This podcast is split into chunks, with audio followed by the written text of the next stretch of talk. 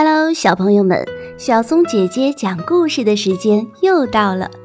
今天我们要讲的是一个关于守护、怀念、向往和希望的故事。这个故事的名字叫做《桃树兄弟》。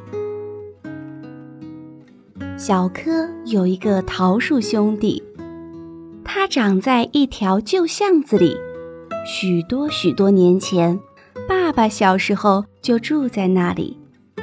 当年，爸爸把一粒桃核埋下，如今长成一棵大桃树。爸爸想念小时候的家。年三十儿，小柯跟爸爸去旧巷，也给老房子贴上了春联。小柯跟爸爸一样，也想念爷爷和奶奶。二月二，龙抬头，一年都有精神头。这天，附近的理发店里都坐满了人，人们要用新发型迎接春天。剪刀就像一只蚕，吃掉厚厚的头发，可小柯不喜欢。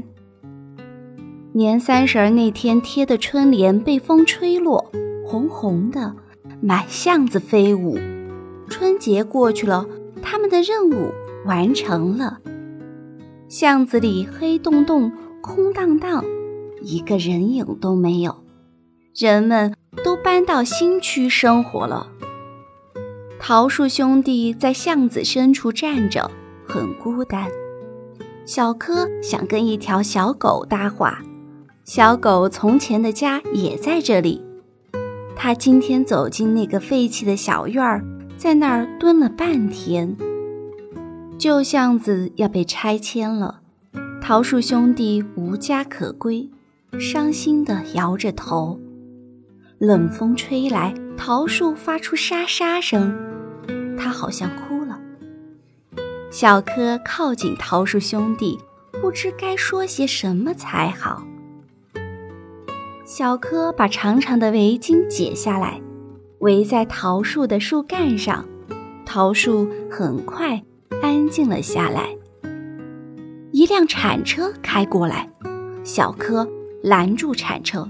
小柯说：“别推倒他，他是我的兄弟。”伯伯说：“你俩长得不像啊。”小柯马上站得笔直，像一棵树的样子。伯伯又指着桃树的树冠说。桃树的头发多干净，你的头发乱蓬蓬，你今天应该去理发呀。小柯说：“你等等我。”小柯立刻跑回理发屋，用手指蘸水，在镜子上画出一个树冠。小柯要理发师把头发理成这树的样子，样子虽然很怪，但很好玩。小柯又站在小桃树身边，展示着新发型。伯伯愣了一下，朝小柯竖起拇指。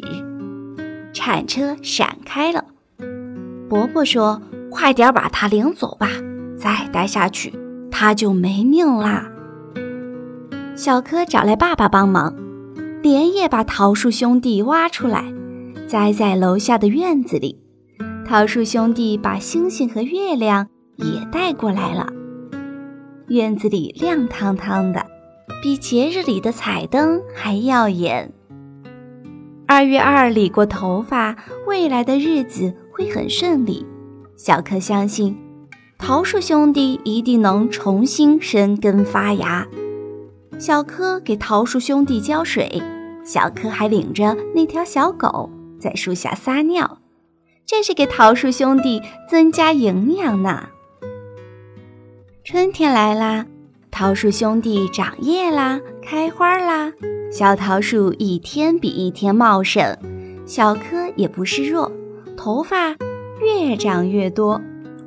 小柯跟桃树兄弟拍了一张合影，同学们都说他俩的发型一个模样，真像亲兄弟。小柯计划好了，明年二月二，他和桃树兄弟再换一个新发型。故事已经讲完啦，在故事里，人们给老房子贴春联，把桃树兄弟搬走，把星星和月亮也带过来了。是不是有怀念，也有对未来的憧憬呢？